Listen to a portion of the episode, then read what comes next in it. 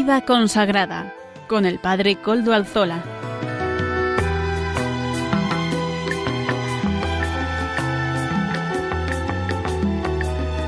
Buenas tardes, hermanos, amigos y oyentes.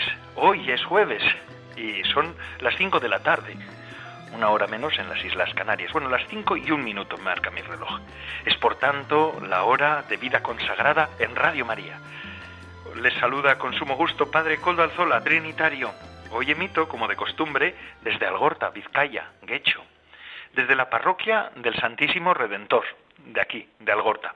Ya saben, ustedes pueden venir cuando vengan a Algorta, pasen por, el, por la parroquia del Santísimo Redentor, porque ya son ustedes mm, ilustres invitados en la misma, miembros de la, de la parroquia, porque semana tras semana ya están ustedes casi casi entrando en los bancos de esta parroquia nuestra. Y me encomiendo, como siempre, al comienzo de este programa, al Beato Domingo Iturrate, cuyas reliquias custodiamos en nuestro templo parroquial. Este trinitario, joven de 26 años, Hoy, además, que estamos en, las en la víspera de la fiesta, ya, ya, estamos en la fiesta porque ya ha pasado la hora de nona, la fiesta de todos los santos, hoy pues tiene una resonancia particular encomendarnos a los santos y en concreto al Beato Domingo Iturrate. Fíjense, estos días estaba hablando yo con un sacerdote, sacerdote de la orden, ¿verdad? Porque acaba de morir en nuestra orden un misionero que ha llevado más de 63 años mm, de misionero en Madagascar, en África, en los lugares peores de la misión y decíamos, estábamos haciendo los responsos propios que hacemos nosotros en la orden cuando muere un hermano eh, y también las oraciones, pues en, solemos, nosotros tenemos la costumbre de hacerlas también en el refectorio, al final de la, al final de la comida, dando gracias por la comida, pues a la vez también pedimos por nuestros fieles difuntos. Y entonces me decía alguno, pero bueno, este, este padre ya, después de tantos años en Madagascar, en unas situaciones de tanta entrega y, de tanta penuria, porque hace 63 años pues aquello no estaba fácil, hoy tampoco, pero entonces menos, digamos así, y decía, pues este ya tiene méritos para entrar en el cielo. Y yo le decía, utilizando el Beato Domingo, aquí tenemos a un Beato que murió con 26 años, tuberculoso, que verdaderamente en la enfermedad y en la adversidad creció y se hizo santo. De este hermano difunto, padre Severiano, también yo creo que ha sido un hombre entregado hasta el final, pero digo, pero a veces en la enfermedad y en la adversidad, algunos no nos santificamos, sino nos amargamos. No siempre todo esto es para santificación propia. Dios nos da las fuerzas, la luz, la gracia, para que todo pueda ser para su gloria y su santificación. Todo es para bien, para el que cree en Cristo, dice San Pablo, pero no siempre suele suceder así. Pues hay que pedir, le decía, hay que pedir. Además, los sufragios son por, el eterno descanso de nuestros fieles difuntos y en este caso también por este hermano, ¿verdad? Pero hay que pedir siempre que el Señor nos ofrezca, que podamos asumir más bien, que podamos asumir y acoger la gracia de Dios para poder afrontar las situaciones de adversidad, sea cuales sean, con entereza y con santificación, con espíritu sobrenatural. Pedimos a Dios y pedimos al Beato Domingo esa intercesión para que nosotros también aprendamos a vivir así, en esa tesitura y en esa tensión sana, sana tensión espiritual, que es la necesaria para la santificación. Porque santos o nada. Hace poco veía un amigo mío sacerdote que ha publicado un libro que se titula así, Santo o nada. Pues así, también decimos nosotros, santos o nada, ¿verdad? Así que ánimo, Beato Domingo ruega por nosotros. Beato Domingo Iturrate, sé nuestro compañero en este programa de hoy, hoy que es 31 de octubre de 2019. Agradecemos y saludamos también a quien nos está ayudando en el control en Madrid, Juan Manuel. Gracias a su servicio podemos emitir hoy también nuestro programa. Y paso sin más dilación a presentar los contenidos del programa de hoy. Comenzamos como siempre dando voz a los pastores de la Iglesia. Don Jesús Catalá, obispo de Málaga y presidente de la Comisión Episcopal de Vida Consagrada, nos ofrecerá la sección de la editorial. Hoy seguiremos presentando la exhortación apostólica Gaudete et Exultate del Papa Francisco sobre la santidad en el mundo actual. En la sección de testimonio, entrevista, hoy contaremos con María Vázquez, Doña María Vázquez es socia directora de Gestión Fondo Educativo. Ya una vez hace unos programas, hace unos meses, pudimos hablar y nos presentó de una manera amplia eh, lo que significaba este fondo y para qué servía. Hoy vamos a hablar también con ella porque hay temas interesantes que podemos tocar y que además podemos actualizar. En la sección después, en la sección de música para evangelizar, Amaro Villanueva nos ofrecerá una nueva canción. Contamos con la sección también nueva en nuestro programa, ya saben, ya llevamos, este es el tercer programa de que se llama De Camino con Madre Olga. Madre Olga del Redentor, fundadora de las Carmelitas Samaritanas, nos ofrece estos momentos en los que eh, podemos ensanchar el alma y podemos respirar espiritualidad. Así que vamos a esperarla, ¿eh? de camino con Madre Olga. Y finalmente el Padre David García, mm, Trinitario, nos presentará el Evangelio del domingo. Ya saben, siempre nos pone en conexión con la liturgia del domingo que llega. Ustedes se pueden poner en contacto con el programa por medio del correo electrónico del mismo. Y ahora se lo digo para que lo apunten, vida consagrada Ustedes pueden escribirme a él y yo mismo les contestaré. Si alguna vez no contesto a la hora, es porque a veces tengo algún problema en mi ordenador, pero yo creo que lo voy a sanar. a veces los, ordenadores a mí me juegan malas pasadas. No sé si a ustedes, pero a mí sí. Y sin más, vamos a comenzar dando voz a nuestros pastores. La editorial del programa. Don Jesús, adelante. Comentamos hoy la bienaventuranza de la limpieza de corazón. Dice el Papa Francisco en la exhortación apostólica Gaudete et Exultate, felices los de corazón limpio porque ellos verán a Dios. El corazón, en la mentalidad bíblica, es la sede de lo más profundo del hombre de sus sentimientos, de las actitudes, los deseos, las intenciones, las decisiones más profundas. Y aparece el contraste en el Evangelio, en boca de Jesús, entre los de corazón limpio y los de corazón sucio o emponzoñado. ¿En qué consiste el corazón limpio? En un corazón transparente, claro, puro, generoso, que ama a Dios y al prójimo, que tiene buenas intenciones, que toma decisiones adecuadas. ¿En qué consiste el corazón sucio? En el Evangelio de Mateo se puede leer que es aquel de donde salen los odios y rencores, los falsos testimonios, asesinatos, robos, es decir, aquellas cosas que no van de acuerdo con el amor de Dios ni el amor al prójimo. Hay, además de este contraste entre corazón limpio y corazón sucio, otro contraste que es la mirada, ¿Cómo miran los hombres a los demás y cómo mira Dios a los hombres? Dios mira el corazón, porque es la sede, como hemos dicho, de lo más importante del hombre. Dios no mira las apariencias, mira el corazón, mira las intenciones, mira la buena actitud que hay, mira la rectitud de conciencia. Sin embargo, los hombres miran la apariencia. Es como quedarse ante una fruta que tiene una cáscara, quedarse con la cáscara mirar las apariencias, que puede ser ruda o puede ser atrayente, o mirar el corazón, mirar el centro, mirar el interior del ser humano y quedarnos con el disfrute de la, buena fruta de lo que hay dentro. Y también em, la mirada de Dios que ve el corazón del hombre, si este hombre tiene un corazón puro, al final es capaz también de mirar como Dios y de ver a Dios porque tiene un corazón transparente. Los de corazón puro podrán ver a Dios. Al mismo tiempo, o al igual que Dios mira el corazón del hombre, aquel hombre que tiene el corazón puro es capaz, será capaz de mirar, de mirar a Dios.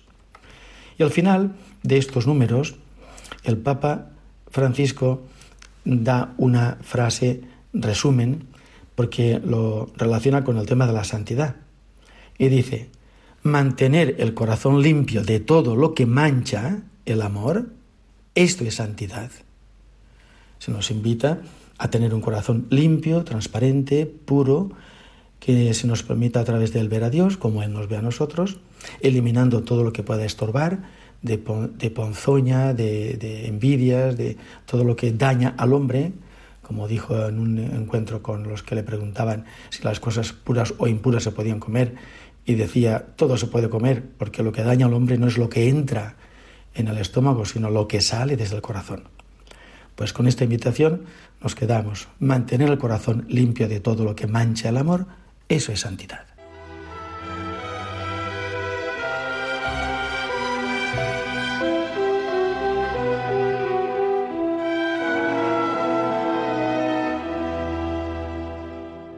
Agradecemos las palabras de don Jesús Catalá, obispo de Málaga, y presidente de la Comisión Episcopal de Vida Consagrada. Gracias porque nos van presentando poco a poco este documento magisterial del Papa. Además habla de la santidad. Hoy nunca mejor para hablar de la santidad que hoy.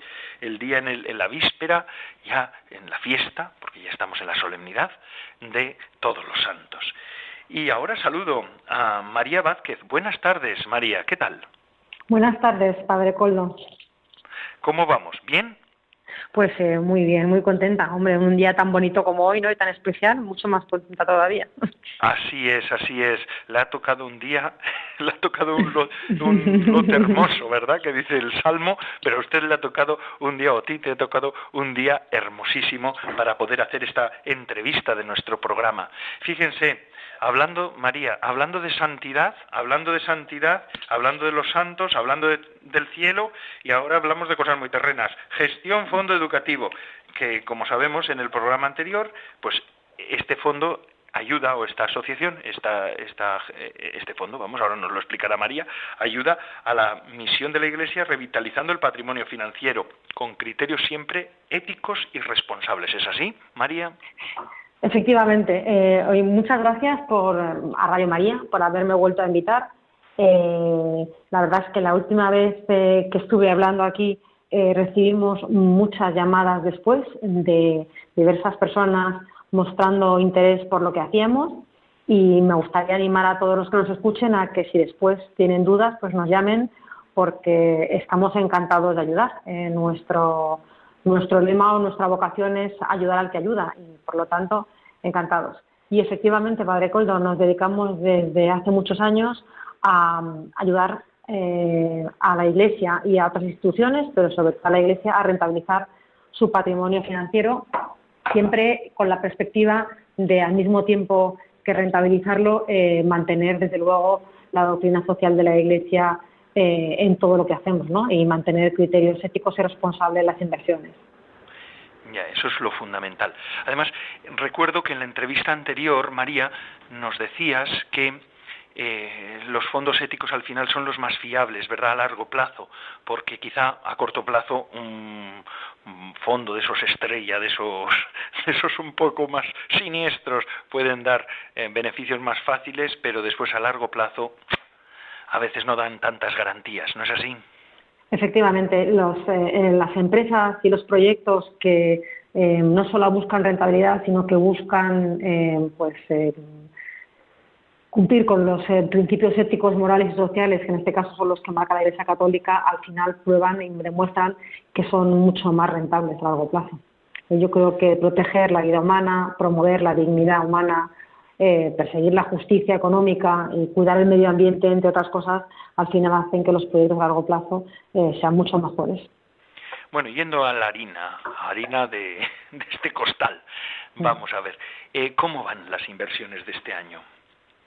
Pues este año es un año que está siendo bueno. La verdad es que el fondo que nosotros gestionamos, siguiendo los dos criterios, va muy bien. Lleva una rentabilidad por encima del 6% y la verdad estamos muy satisfechos.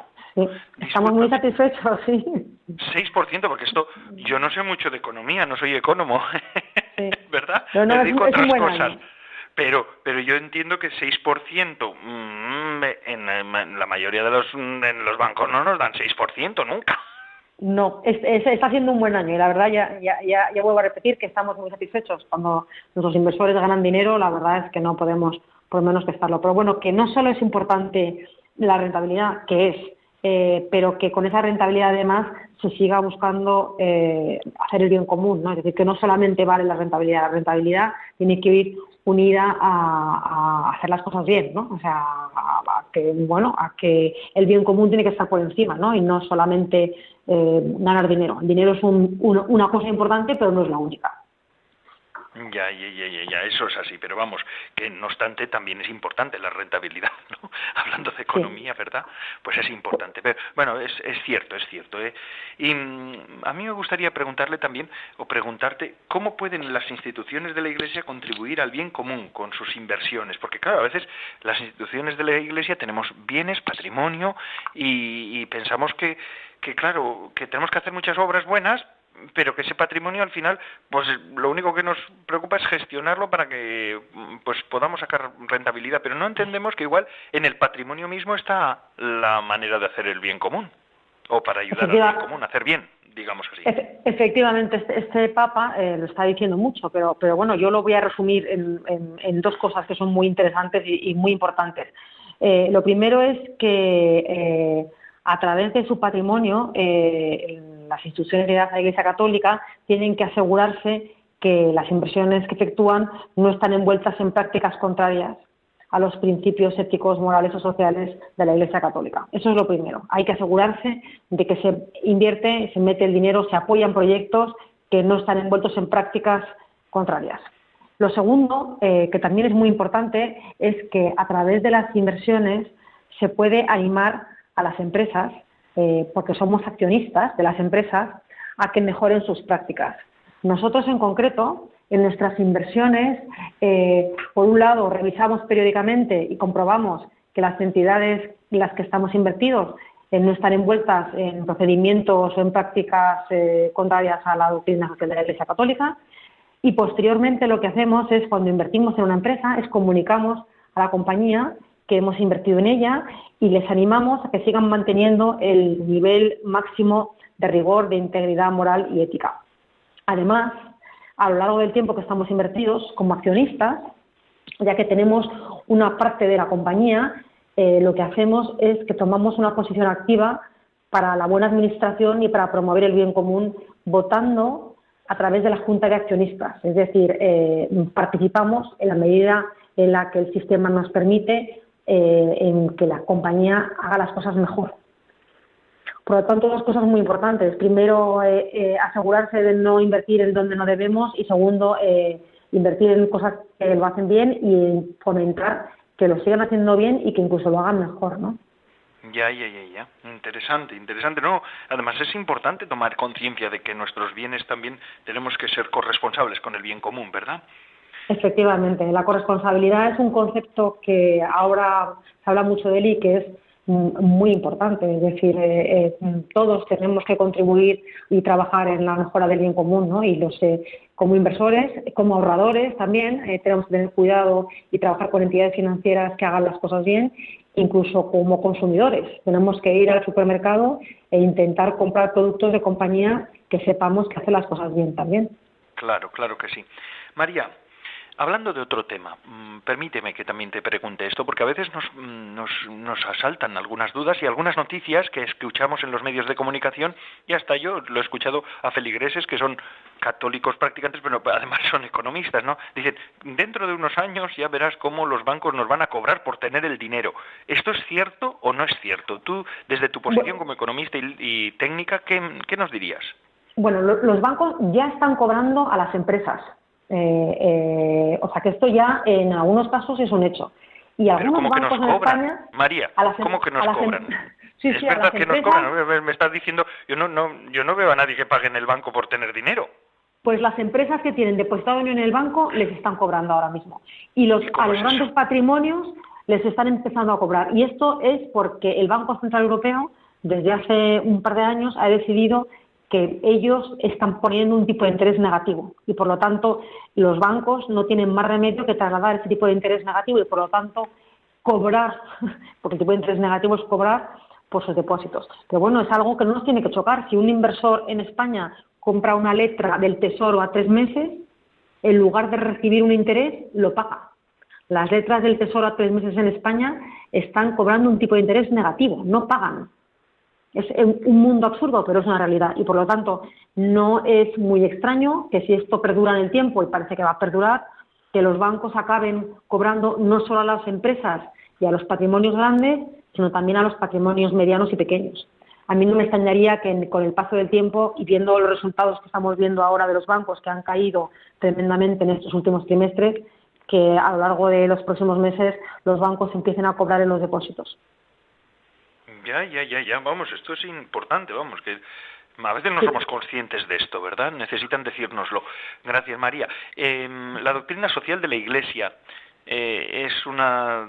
Bueno, yo la he estudiado, ¿eh? También y a mí me parece muy interesante. Además hay ahora un compendio que ha publicado el Papa, el Papa Francisco, no, el Papa Francisco, a la luz del Papa Francisco, que se llama el DOC, eh, que es muy interesante para, para explicar bien, de una manera muy divulgativa, la doctrina social de la Iglesia. Pero, mm, hermana, esto se puede aplicar, hermana, quiero decir, María, eh, también eres hermana, ¿verdad? Hermana en Cristo. Esto se puede aplicar esto se puede aplicar a la economía real o es que a veces la idea es que la doctrina social de la Iglesia queda un poco etérea. Por, supuesto que se puede aplicar y además los, católicos eh, tenemos que luchar porque se aplique.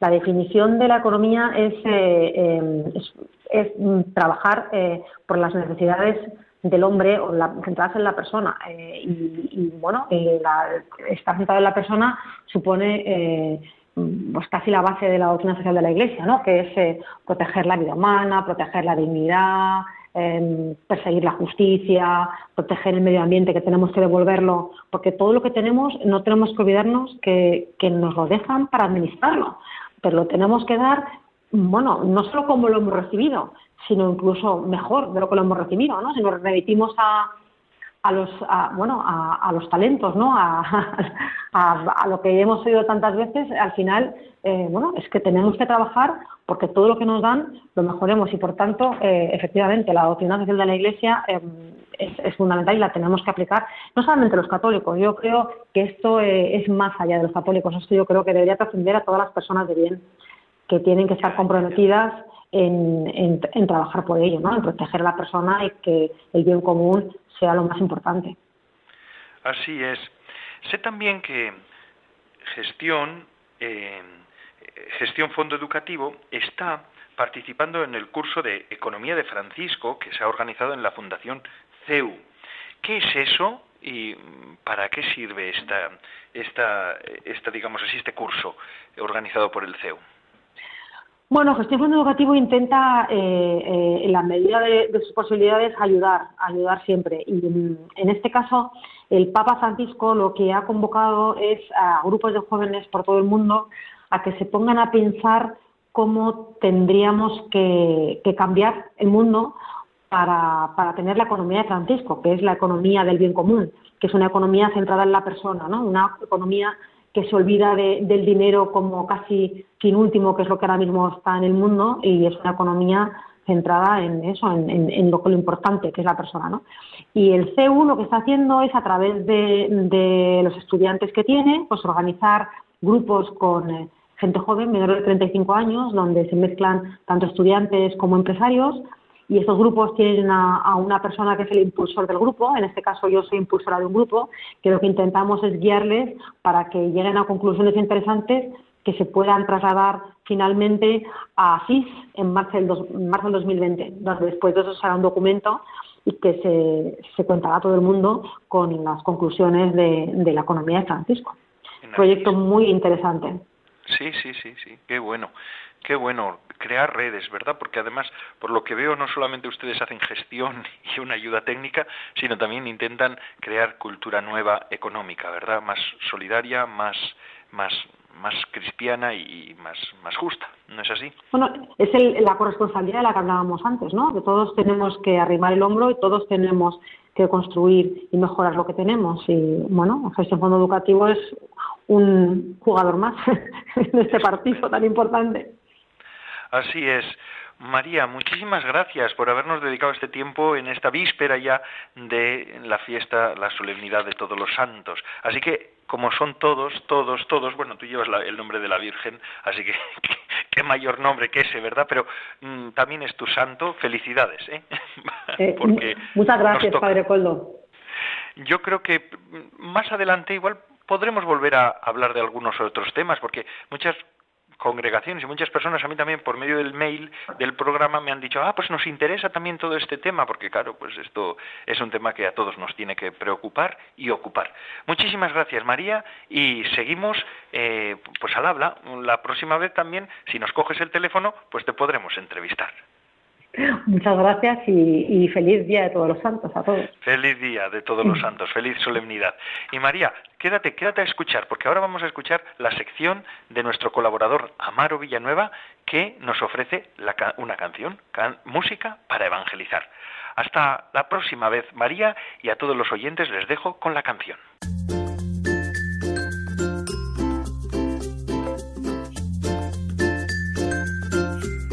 Buenas tardes, Padre Coldo, y buenas tardes a todos los oyentes de Radio María. Una vez más, una semana más, en la sección Música para Evangelizar, presentamos una canción nueva. Esta vez una canción del cantante muy famoso y conocido Ramón Melendi Espina, conocido artísticamente como Melendi. Es un cantautor y compositor español que ha vendido pues más de 3 millones de discos a lo largo de su carrera es nacido en Oviedo y la canción que vamos a presentar se trata de El cielo nunca cambiará. Y si al levantarte cada día ves cosas que tú sientes que no son así, recuerda que la melodía que baila tu vida depende de ti. Existe todo aquello que puedas imaginar, tan solo tienes que creer con fuerza. Todo lo que desees a tu vida llegará, si no dejas que el miedo te detenga. El cielo nunca cambiará para que tú lo puedas ver él te estará esperando siempre para cuando tú quieras volar en Él. Y aunque pienses que está lleno de nubes, te prometo que no están ahí cuando subes. Solo tienes que volar sin miedo. A cómo aterrizar, el cielo nunca cambiará. Bien, pues eh, Melendi, después de su acercamiento, de su conversión, podríamos decir, nuevamente nos introduce en esta canción. Es una canción que hasta ahora no habíamos presentado, un poco diferente al resto de música para evangelizar, pero fíjense, podemos ir pensando que el cielo nunca cambiará, que Belendi nos cuenta también que hay nubes, que esas nubes que realmente algo que tapan al cielo, que tapan a la verdad, a la verdad absoluta, cuando te acercas no están, no impiden que tú veas la verdad absoluta cuando te quieres acercar. Es una canción que nos hace pensar bastante. Les invito a que la escuchen. El cielo nunca cambiará.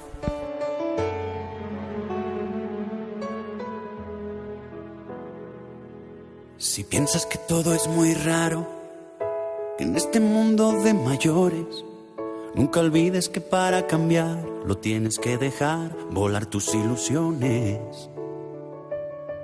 Y si al levantarte cada día ves cosas que tú sientes que no son así, recuerda que la melodía que baila tu vida depende de ti. Existe todo aquello que puedas imaginar, tan solo tienes que creer con fuerza. Todo lo que desees a tu vida llegará, si no dejas que el miedo te detenga. El cielo nunca cambiará para que tú lo puedas ver. Él te estará esperando siempre para cuando tú quieras volar en él.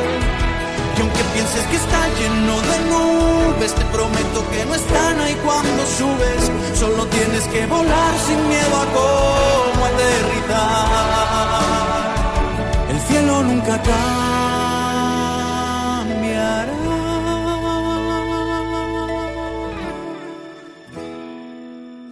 Si alguien quiere hacerte ver que hay algo que es inapropiado en ti, recuerda tu rompecabezas, no le sobran piezas para ser feliz. Existe todo aquello que puedas imaginar, tan solo tienes que creer con fuerza. Todo lo que desees a tu vida llegará, si no dejas que el miedo te detenga. El cielo nunca cambiará para que tú lo puedas ver. Él te estará esperando siempre para cuando tú quieras volar en él. Y aunque pienses que está lleno de nubes, te prometo que no están ahí cuando subes. Solo tienes que volar sin miedo a cómo aterrizar. El cielo nunca cambiará.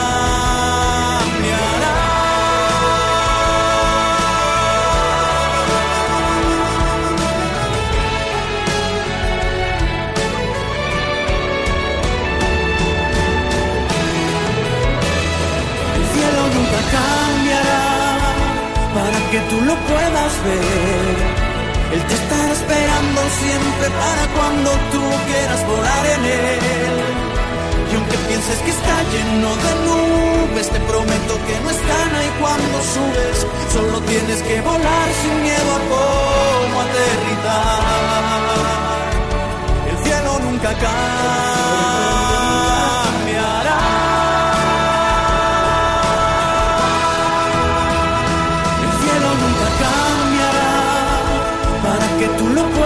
Él te estará esperando siempre para cuando tú quieras volar en él.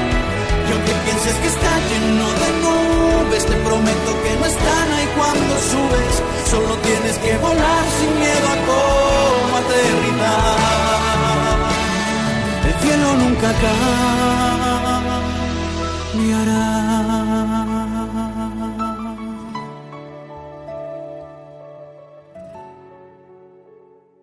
Gracias, Amaro Villanueva, por esta canción que nos ha ofrecido este, en este programa también. Y ahora, como les decía al comienzo del programa, vamos a escuchar, vamos de camino, de camino, pero no con cualquiera, con Madre Olga, de la mano del Espíritu Santo. En Madre Olga, fundadora de las Carmelitas Samaritanas, religiosa, consagrada, nos ofrece estos minutos para que nuestra alma respire. Vamos a escuchar a Madre Olga. Buenas tardes, Padre Coldo, y todos los oyentes del programa Vida Consagrada de Radio María. Seguimos un jueves más caminando de la mano de Santa Teresa en este itinerario tan apasionante y precioso que es ir con ella al encuentro de Jesucristo, aprendiendo lo que es vivir consagrada a solo Dios. De hecho, ella insiste a lo largo de todas sus obras y con el ejemplo y el testimonio de toda su vida justamente en eso, en que ser religiosa, ser monja, digamos, en términos generales para todos, ser religioso, ser consagrado, es ser de Cristo. Hay una expresión muy hermosa que a mí me gusta mucho utilizar y que yo se lo digo muchas veces a, a mis hermanas, ¿no? a las carmelitas samaritanas, al instituto religioso al que pertenezco que nuestra vocación esencial, principal, básica, la nuestra y en realidad la de todo consagrado es llegar a ser una pura pertenencia de Cristo, pertenecer a Dios, ser de Cristo. Esto no lo he aprendido de la nada, esto lo he aprendido a lo largo de años caminando como hija de Santa Teresa, siendo hija de Santa Teresa, leyéndola, tratando de asimilar y comprender su doctrina he llegado a la conclusión de que para ella ser una pura pertenencia de Cristo, pertenecer a Cristo, estar con Cristo, es la esencia de su vida consagrada, la esencia de su vida en sí y la esencia sobre todo de su consagración. Ser una pura pertenencia de Cristo. Esto Santa Teresa lo tenía clarísimo y yo creo que es muy importante que cualquier consagrado llegue a tenerlo igual de claro. El fin de la consagración no es hacer nada, hacer esto, hacer lo otro, hacer lo siguiente, que es la gran tentación, dar un testimonio, servir a la iglesia, que sí, que todo eso también es parte, pero parte, no la esencia. La esencia de la consagración es llegar a ser, secundando la gracia de la vocación, una pura pertenencia de Cristo, una pura pertenencia de Dios. No soy ni esto, ni lo otro, ni lo siguiente. Soy de Cristo, pertenezco a Cristo. Este es el gran mensaje que la santa nos da, que la santa nos lanza, eh, de lo que quiere ser maestra también, ¿no? Eh, lo que nos quiere enseñar. Ser de Él, ser de Cristo, no de cualquiera, ¿eh? no de cualquier otro, no de cualquier ideal, por bueno que sea ese ideal, no de cualquier propósito. Servir a la iglesia. Servir a la iglesia es un propósito precioso y loable, por supuesto que sí, pero no es el fin de la consagración, porque cualquiera puede servir a la iglesia sin estar consagrado. El fin de la consagración es ser de Cristo, porque la vida religiosa teresiana es puramente cristocéntrica, como todo en ella, todo en ella es cristocéntrico. Santa Teresa es de Cristo, para Cristo, por Cristo, en Cristo, y quiere que de igual manera avancemos por esa senda, ¿no? La de la pertenencia a Cristo. Santa Teresa, yo estoy casi al 100% segura de que nunca leyó a San Ignacio de Antioquía. Mm, no lo creo. Porque ella no rezaba el oficio de lecturas que rezamos nosotras, ¿no? Eh, tal y cual, tal y como lo rezamos nosotras en este momento. En el oficio de lecturas de la memoria de San Ignacio de Antioquía hay unas palabras preciosas que dice este santo, ¿no? Este santo padre de la iglesia. Él habla de Jesucristo, nuestra vida inseparable. Yo mmm, llevaba un montón de años escuchando y leyendo a San Ignacio de Antioquía en el oficio de lecturas y de repente una de las veces que lo leí, cuando menos lo esperaba, esas palabras, Jesucristo, nuestra vida inseparable, me llegaron profundamente dentro, ¿no? Después tuve la suerte inmensa de conocer a unas religiosas que también me hablaron de lo mismo. Jesucristo, nuestra vida inseparable, y de San Ignacio de Antioquía. Y para mí escuchar aquella expresión de San Ignacio de pronto fue sintetizar todo lo que durante muchos años yo llevaba en mi corazón y mi Santa Madre Teresa me había enseñado. Digo, wow, si la Santa hubiera leído esto, hubiera saltado de gozo, ¿no? Porque fue como una flecha al corazón. Jesucristo, nuestra vida inseparable. Si ella lo hubiera leído, desde luego hubiera adoptado inmediatamente esa expresión, porque para ella Jesucristo era su vida inseparable, su inseparable vivir. Jesucristo y Santa Teresa son uno. De, de hecho, cuando ella llega a la unión transformante, es porque de verdad es simplemente y únicamente y exclusivamente Jesucristo en ella. Cristo en mí y yo en Él, que diría Santa Isabel de la Trinidad.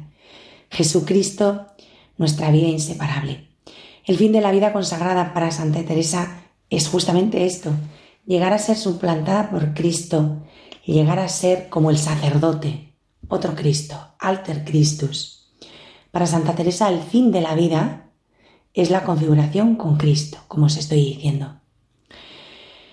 Y la Santa Madre no es solo esta mujer extraordinaria que nos habla y nos enseña a hacer oración, que eso lo hace muy bien, sino que es también la que nos enseña, nos alecciona, nos explica, nos muestra, nos testimonia con su vida cómo ser monjas, cómo pertenecer a Cristo, qué hay que hacer para ser monjas y para ser de Cristo. También muchas veces nos sucede, porque esto pasa muchas veces en las conversaciones, y ella era así, ¿no? Además ella era una mujer tremendamente viva y inquieta, en el mejor sentido de la palabra inquieta, que cuando ella habla de oración, no habla expresamente o explícitamente de oración en sus escritos, está hablando de vida religiosa, porque ella no entiende, no entra en su cabeza ni en sus planes que un seguidor de Cristo no ore y tampoco entiende que un orante no siga a Jesucristo, no puede separar estas dos cosas. Entonces, como digo, se entrelaza todo ¿no? en sus escritos. Pero sobre lo primero, eh, ella no entiende que un consagrado pueda no orar, pueda no ser profundamente orante, pueda no ser un alma de oración. Es como si estuviéramos hablando de una mentira o de una incoherencia. Ser consagrado es ser de Cristo y por lo tanto es orar, es seguirle, es tener un trato estrecho e íntimo con Él. Sería algo inconcebible ser consagrado y no orar. Parece como si Santa Teresa nos dijera, mira, si no oras, no me cuentes rollos, no, no me cuentes que estás consagrado, no me cuentes que amas a Cristo. Es imposible seguirle y no orar, seguirle y no tener un trato íntimo y estrecho con Él. Si no tratas con Él, es imposible si es alguien a quien tú perteneces, a quien tú te entregas y con quien tú te configuras o intentas configurarte, tiene que haber un vínculo estrechísimo y una comunicación honda, profunda, íntima, sustancial, de sustancia tuya, sustancia de Él, de tu alma al alma de Cristo, que es, que es la oración. Si no hay oración, hay algo que no va bien en tu vida consagrada, hay algo que no es cierto, hay algo que no es veraz. Hay algo que no es auténtico. Por eso en la vida de Santa Teresa todo va entrelazado. Y en su magisterio también. Ella es maestra de oración al mismo tiempo que es maestra del seguimiento a Jesucristo y maestra de vida consagrada, de vida religiosa. Y bueno, pues hasta aquí hemos llegado hoy. Seguiremos el próximo jueves. El tiempo nos apremia, se nos acaba ya. Por eso me despido, deseando que paséis todos una buena semana. Hasta el próximo jueves. Muy buenas tardes, queridos radio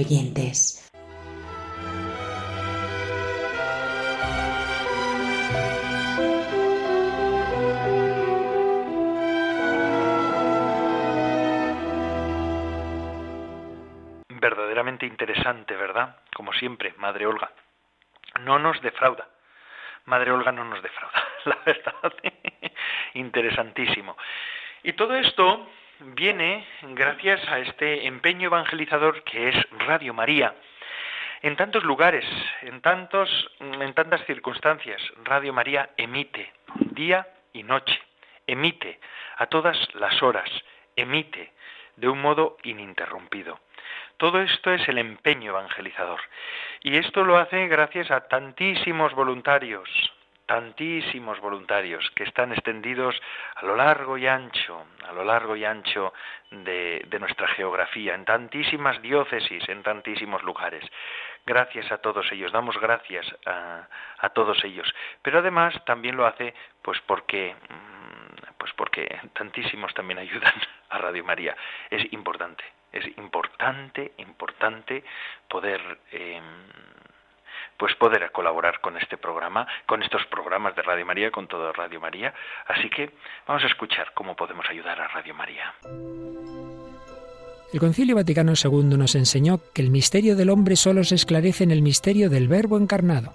Por tanto, para conocernos a nosotros mismos y el sentido de nuestra vida, necesitamos mirar a Jesucristo. Sin embargo, son muchas las personas que por no conocer al Señor viven sin sentido ni esperanza y a las que queremos que llegue la buena noticia a través de Radio María. Ayúdanos a anunciar al único Salvador de todos los hombres. Contamos para ello con tu oración, compromiso voluntario y donativo.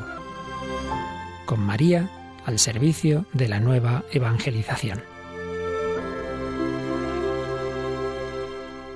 Y ahora acabamos nuestro programa como siempre. ¿Y cuál es como siempre? Pues, pues como, como nuestro amigo, con el padre David García, García Rico. Él es trinitario y nos ofrece el Evangelio del domingo. Adelante, padre David. Buenas tardes, amigos de Radio María. Este próximo domingo, día 3 de noviembre, la Iglesia celebra el 31 domingo del tiempo ordinario.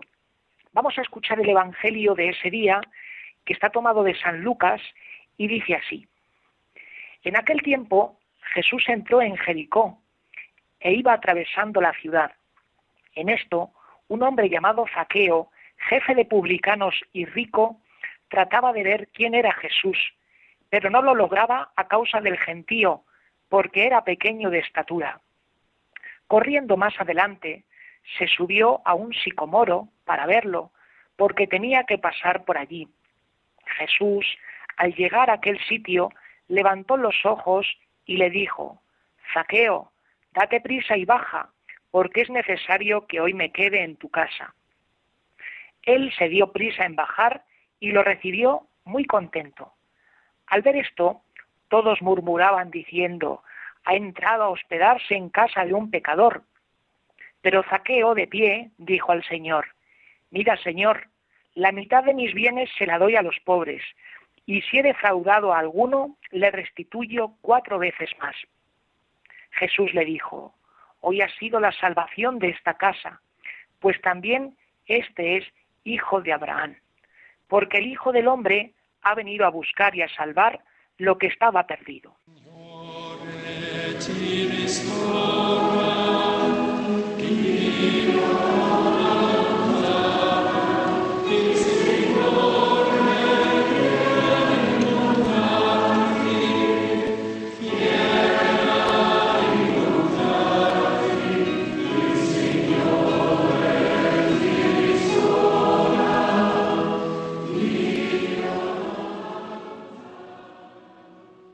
Amigos oyentes, hoy vemos que Jesús va camino de Jerusalén y llega a una ciudad que se llama Jericó, una ciudad que se encuentra ya muy cerquita de la ciudad santa, se está a 27 kilómetros de la meta.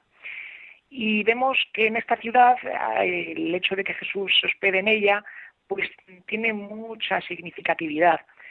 Jericó, por hacernos un poco la idea, para aquellos que no conocen mucho la geografía de Tierra Santa, en el tiempo de Jesús era la ciudad de invierno de la gente rica, de la gente de dinero que vivía en Jerusalén. ¿Por qué motivo? Pues porque en Jerusalén en invierno hace frío, mientras que en Jericó es como el, invierno es como una primavera, con lo cual quien vivía en Jerusalén y se lo podía permitir, pues tenía una segunda residencia en Jericó donde se iba a pasar el invierno. Y mientras que en Jerusalén la gente lo que hacía era pues rezar y preocuparse de las cosas de Dios, pues en Jericó muchos se daban a los vicios. Podemos decir que en Jericó el dinero corría con mucha facilidad. Además, eso es fácil de entender también porque el enclave donde está situado Jericó, eh, prácticamente junto al Jordán, en la frontera entre la Tierra Santa y Jordania, pues este era un punto muy estratégico para la comunicación de las mercancías, del negocio del bálsamo y de otras cosas entre Oriente y Egipto, con lo cual en la ciudad de Jericó el Imperio Romano situó una aduana, un puesto fronterizo donde la gente o los comerciantes que iban de Egipto a Oriente pues tenían que soltar dinero por pasar con las mercancías. Y como es de suponer, pues, en un sitio donde había aduana y donde se movía tanto dinero, pues la recaudación de impuestos era muy importante y allí había un jefe, un mandamás de los recaudadores de impuestos que se llamaban publicanos y ese jefe se llama Zaqueo, que es el personaje de nuestra historia de hoy. ¿Qué le pasa a Zaqueo? Pues que es publicano. Si recuerdan los que escucharon nuestro comentario la semana pasada, los publicanos eran ladrones con licencia para robar. ¿En qué sentido? Pues porque eran personas que estaban puestas por el Imperio Romano para que se dedicasen a recaudar los impuestos. Y se sabía, y era vox populi de todo el mundo, que aquellas personas que estos que recaudaban los impuestos, pues muchas veces cobraban más de lo que tenían que cobrar y se llevaban lo que sobraba al bolsillo. Para ser publicano, pues uno no entraba a dedo, sino que tenía que hacer oposiciones. ¿En qué consistían las oposiciones para ser publicano? Pues uno que era judío se convertía en publicano, es decir, en servidor del imperio romano, por medio de un rito muy curioso. Un judío tenía que mostrar un signo de fidelidad a Roma y al emperador, y para ello lo que hacía era ofrecer un sacrificio a los dioses de Roma.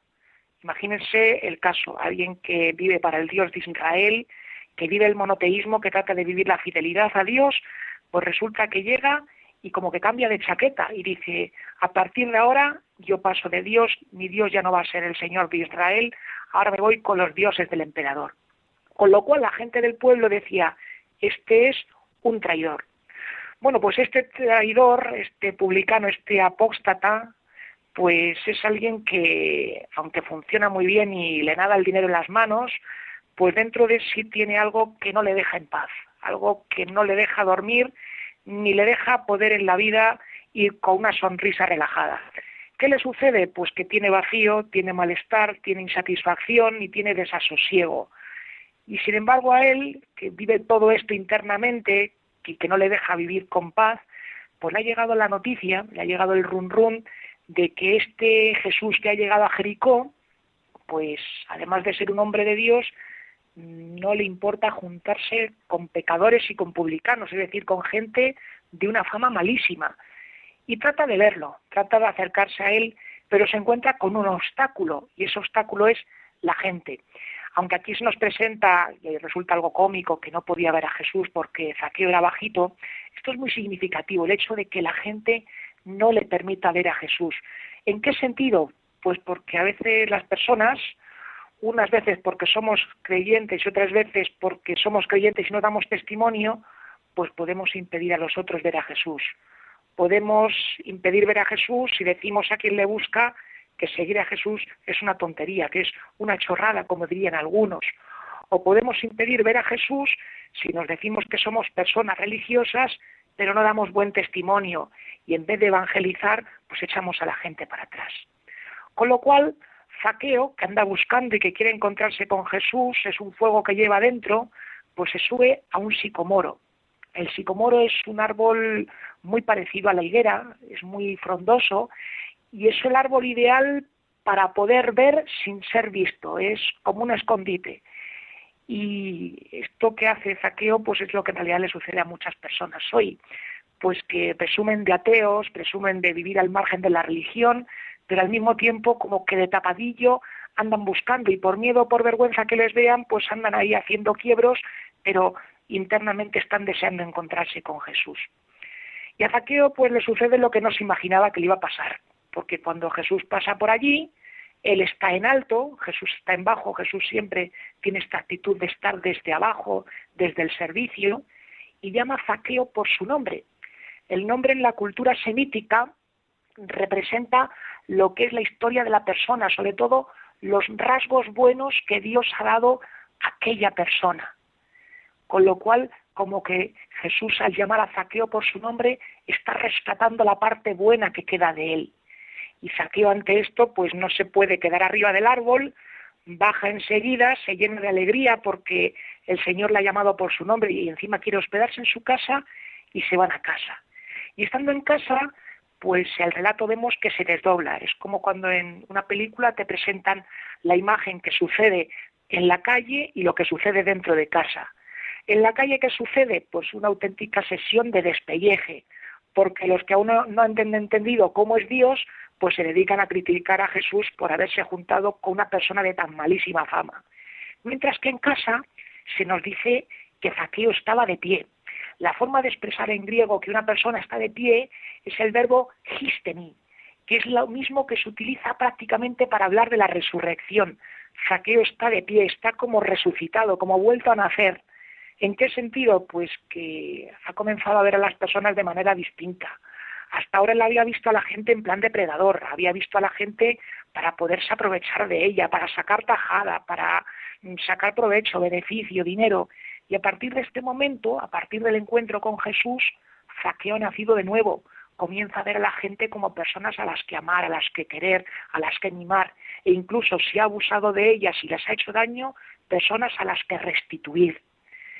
Bueno amigos, pues hoy es hermoso podernos sentir como saqueos, porque a veces nuestra vida pues la hemos podido basar, no digo todo el mundo, pero puede darse el caso, pues la hemos podido basar en el dinero, en el sexo, en la fama, en el trabajo, en subir en categoría, y Jesús viene a rescatarnos, a ponernos de nuevo de pie, a mirar a la vida y a mirar a las personas de manera nueva, distinta y resucitada.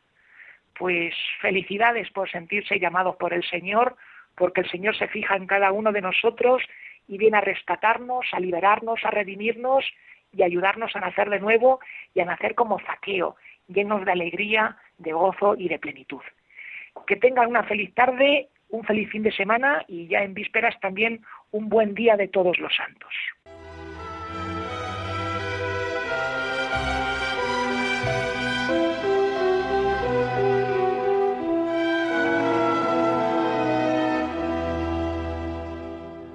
Muchas gracias, Padre David. Gracias por sus palabras, el Evangelio del domingo, así ya, pues hasta los que necesitamos preparar la homilía, pues siempre nos ayuda, ¿verdad? Yo lo digo en serio, ¿eh? Yo siempre suelo escuchar, cuando estoy emitiendo el programa suelo escuchar a Padre David, porque digo, mira, mira, esta idea no, no se me había ocurrido, mira, qué interesante. A mí me ayuda, me ayuda siempre Padre David García Rico, que es trinitario, que nos ofrece esta sección del programa que es el Evangelio del Domingo. Y ya concluimos casi casi el programa y estamos en los últimos minutos del programa. Eh, les invito a seguir con la programación de Radio María y hoy en concreto, como todos los meses, en la noche del jueves anterior a cada primer viernes de mes, expondrán, expondrán en, el, Santísimo Sacramento en la capilla de la emisora de Radio María, eh, en, Cuatro Vientos. Eh, acompañarán al corazón de Jesús en la Eucaristía espíritu de reparación por los pecados del mundo e intercesión por las necesidades de la Iglesia y las intenciones de los oyentes de Radio María. La hora santa tendrá lugar desde las 11 a las 12 y se podrán seguir también las imágenes a través de la web. Así que hoy por la tarde, por la noche más bien ya, más bien noche, noche, noche, noche, pues les invito a que ustedes puedan, eh, eh, pues puedan estar en, Radio María y puedan escuchar eh, y puedan ver, si quieren, también por medio de la, de las, de la web la exposición del Santísimo. También dentro de una semanita, pero ya mm, lo adelanto, así, ya que estamos el día de todos los santos, pues se pueden adelantar estas cosas. Eh, tendrá lugar la beatificación de María Emilia Riquelme Zayas, ¿eh? el sábado 9 de noviembre a las 11 en la Catedral de Granada. Así que, bueno, pero la semana que viene hablaremos de esta beatificación, pero ya les adelanto, ahí está, María, que próximamente será Beata María Emilia Riquelme Zayas, una intercesora más. Ya la hemos tenido, pero a partir de ahora podemos conocerla un poquito más. Y así pues, el programa de vida consagrada de Radio María ha concluido una semana más.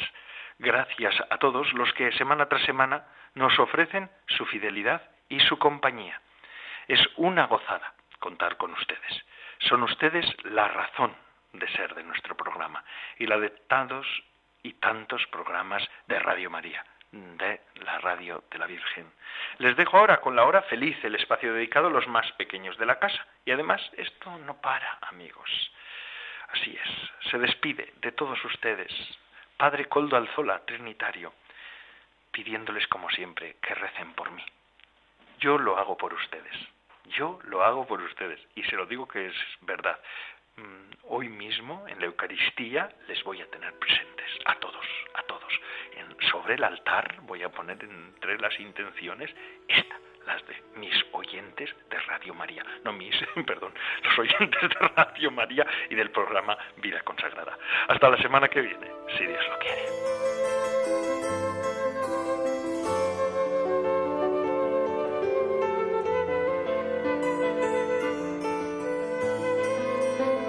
Vida consagrada con el Padre Coldo Alzola.